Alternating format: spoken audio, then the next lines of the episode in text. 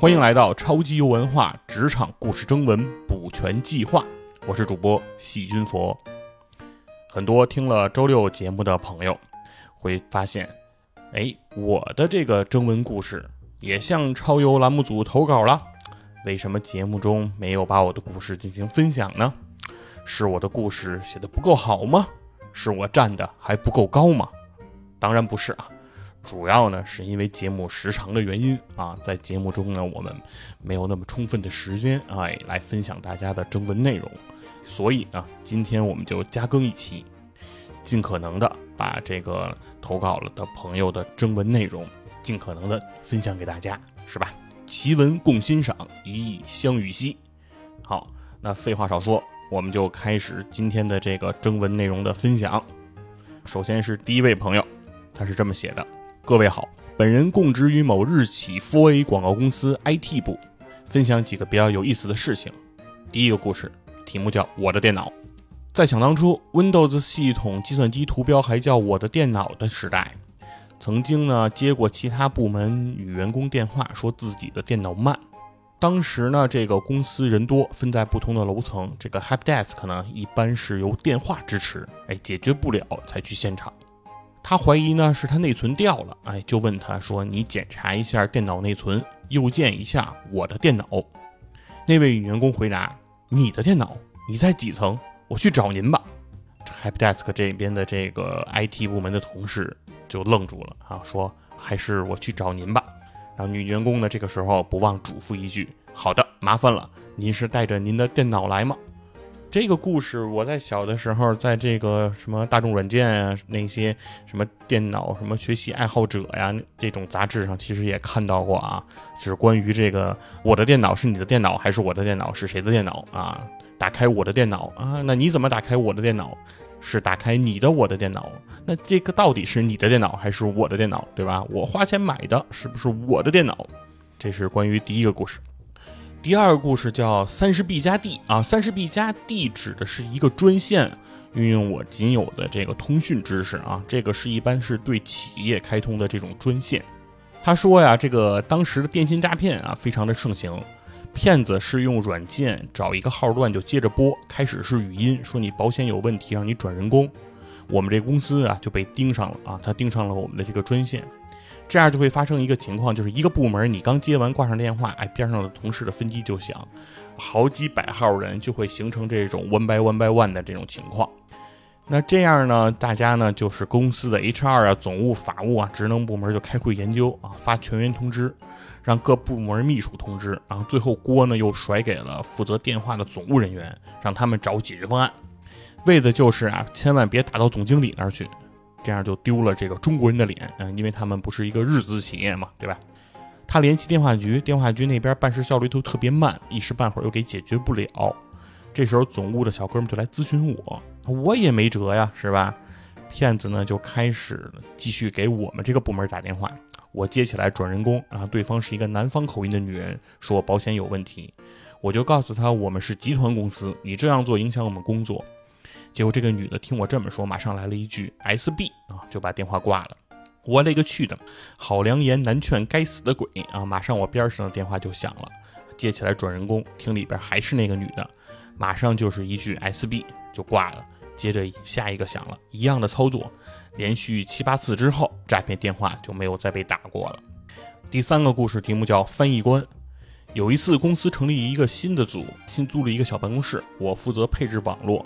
我和同事一起到那个办公室，网络的机柜放在会议室里。哎，我和秘书打了个招呼就去调试。那个同事呢和我边聊天边调试，我时不时就蹦出几句日语啊，比如什么原来如此，哎，这个我也不太会读，是不是就是 so that's ne 啊这种哈？连五十音我当时也没背下来，主要就是受日本同事的影响，会说几句日语的口头禅。不知道什么时候呢，背后来了一个日本的中年男人，对我一顿的日语。我就下意识的接了一个啊，我知道了。之后同事问我，哎，你什么时候学会日语了？我说，那我不学习可不就落后了吗？再后来，我俩回到 IT 部，啊，我偷偷的跑回那个办公室找秘书问，哎，这这个日本人啊，他说的是什么？先写到这些，其实还有很多在日本公司发生的中二事件，如果要是都写下来就太长了。就该发出版社了啊，所以就主要就分享这么多。然后他还有一句呢，是专门对这个金花院长说的，是这么说：金丧，当年本来是有机会参加黑水组织的日本行的，结果因为工作原因错过了。希望疫情结束以后还有机会再组织去日本吧。金丧也是给你了有一个回应啊，是。黑水公园结合上一次的这个经历，结合了上一次的教训，决定从此以后啊，再也不会组织这个旅游的项目了啊，认为太累啊，太累，身体已经吃不消了。好，第一个分享结束了，啊，我们看第二个，亲爱的超级文化主播，这是一位不愿意透露姓名的朋友的故事啊，他确实也没有写姓名啊，我想透露也无法透露。大学毕业之后，两千零五年我就进了一家国企。刚进去呢，就听说这个企业亏了六十个亿，等着这个国家的补贴。到了中秋节呢，给我们发了一箱苹果，一个摊子。哎，这个我其实有点看不懂啊。一个摊子，他写的就是摆摊的摊儿啊，摊子是胆子还是什么啊？我我一会儿再讨论。还有饭缸啊，块真贴心啊，就是没给发月饼。括号里他还写了一个叫说，哎，公司的意思就是就是不发，就是玩儿。后来呢，派到外地工作一个月，单位安排我住在车库，我是真的车库。山上没有热水，没有食堂，甚至没有公交。有天我回到大厂，经理呢领我熟悉熟悉环境。路上遇到了甲方爸爸啊，我们是乙方负责维修的。爸爸递给我一根烟，我说不会，我不抽烟，那可不嘛，对吧？那爸爸面前你还敢会抽烟？后来呢？朋友们说我的职业生涯在那一刻就结束了。其实我在国企啊显得格格不入，工作上也看不到什么希望。直到压倒我的最后一根稻草，我看到报纸上刊登，国家决定三十年后重建东北老工业基地。哦，三十年，我觉得我等不了啊，于是我就决定离开了。现在呢，我是一个课外补习班的老师，遇到了各种奇奇怪怪的学生。有一个男生上我的课，每节课必定中途会上厕所，并且时间要控制在十五分钟左右。我就在办公室吐槽啊，我自己的课难道有这么多尿点吗？还有女生上课穿着 J.K. 制服，哎，这个我是能理解的，戴着粉色的假发，穿着 cosplay 的衣服。还有学生穿渔网袜上课，穿一字肩衬衫。我老脸一红啊！哎，这个一字肩衬衫我不是太懂啊。什么叫一字肩？肩膀不就都是一字吗？啊，其实我还是比较能理解现在的孩子们都比较喜欢自由，包括穿衣自由，所以我不太会干涉学生们上课的着装，只要能听课，哎，认真积极配合思考就行了。这个分享就结束了。嗯，我还是沉浸在这个摊子是个摊煎饼用的这个工具啊，还是个鸡毛掸子呀？嗯嗯，陷入了深深的思考啊。哎，再接下来一个，事隔多年，难免有些演绎。太平铺直叙的流水账，估计也不是你们想看的，全当是一个故事听吧。不经历你都不知道一个好领导会对你有多重要，这话我非常认同啊！好的领导绝对对我们非常的重要。当年多少有些少不更事，被猎头所蛊惑，推掉了张江一家面试时领导很 nice 的看涨型公司，选择了一家曹和静的给钱更多的暴发户型公司。没错，如你所料，这是一段血泪史。这家公司的奇葩行为确实罄竹难书。鉴于篇幅有限，就重点说说顶头上司吧。此人姓周，称呼他为刘书记吧。凭什么呀？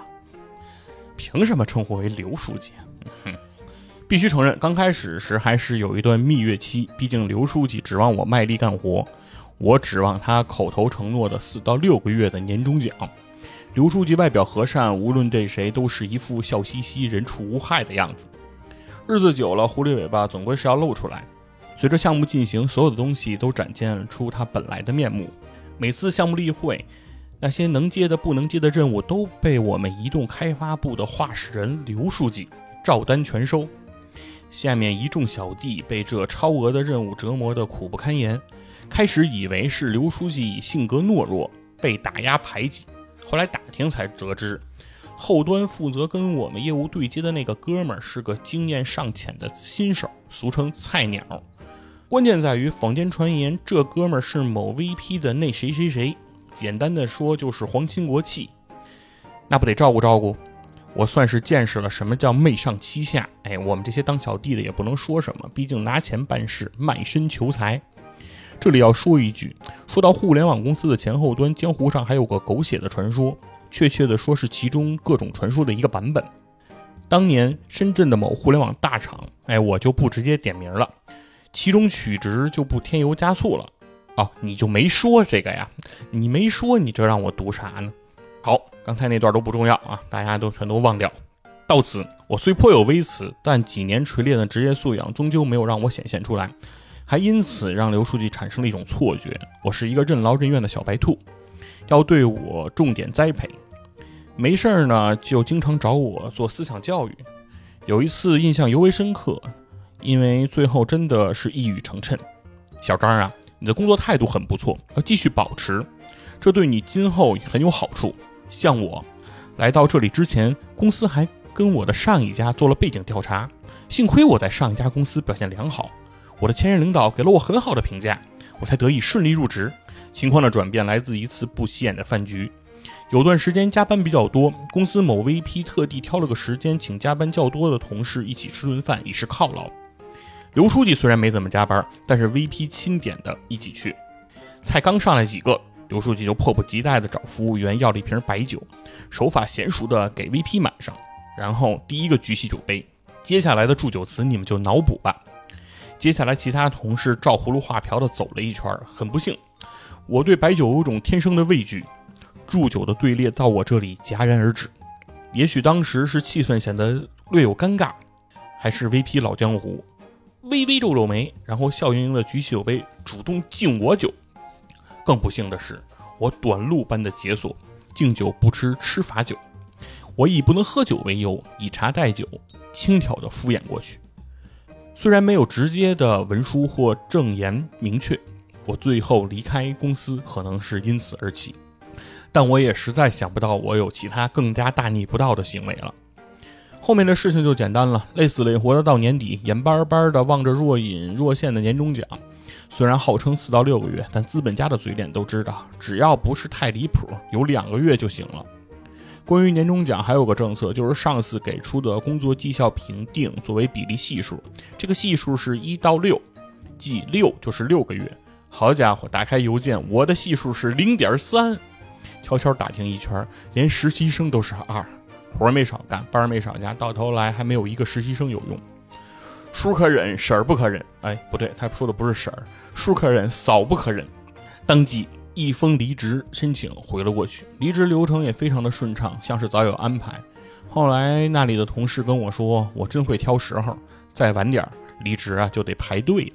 事情还没完，后来我去了一家相当悠闲的欧美公司，光圣诞节就有一个礼拜的假。这种公司也有一个毛病，喜欢玩背调。还记得刘书记之前跟我说过的话吗？还真就被他言中了，还真就落到他手里了。结果这家欧美公司把我叫过去好几次。各种级别大佬见了一遍，我都有点烦了，都想着说不行就算了。最后一个副总裁跟我透了个底，本来这个事情如果一切顺利是到不了他这里的，但是我的前上司原话是评价我相当不正面，底下这个人不敢背这个锅，所以皮球就踢到了他这里。跟我直接沟通下来，感觉和他的描述出入很大，这才发的 offer，也算我走运。最近他刚好有时间在国内，如若不然，可能就黄了。当时我是很诧异的。如果说之前他的所作所为是因为人在屋檐下，个人的生存技巧，我都能理解，不能太过苛求。但我现在都已经主动远离，跟他没有任何利益关系了，还要这样的毁人前程，这得有多大的仇啊！最后的最后，跟那时的同事小聚的时候得知，我在的时候那一批在刘书记手下不到半年就都走完了。有一个年轻气盛的哥们儿，临走的时候指着他的鼻子说。你根本不配做我们的老大，也算是个了结。这个是超游委员会的一位朋友啊，是我们微信群的一位朋友。他最后补了一句，说他一定要完成这个投稿，以免佛爷说我说话不算数啊。那我说你说话非常的算数，我今天呢把你的这个内容读了出来，我也说话比较算数，没有让你们白写，对不对？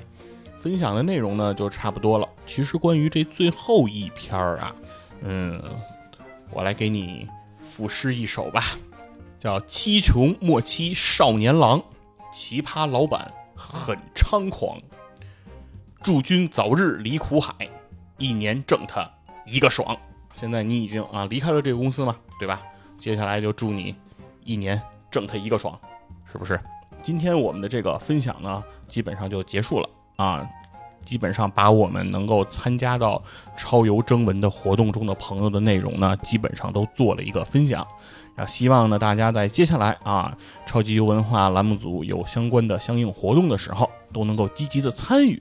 啊各位听到这里的朋友呢，也可以给大家的这个征文做出自己的表达，看看大家的经历和你有没有一些相关啊，和你有没有一些相同啊类似的情况，对不对？比如说像这种说离职以后被调的时候，对吧？给同事还要说一些坏话啊，这种行为确实很难让人理解，不知道图什么，对不对？山不转水转，是不是？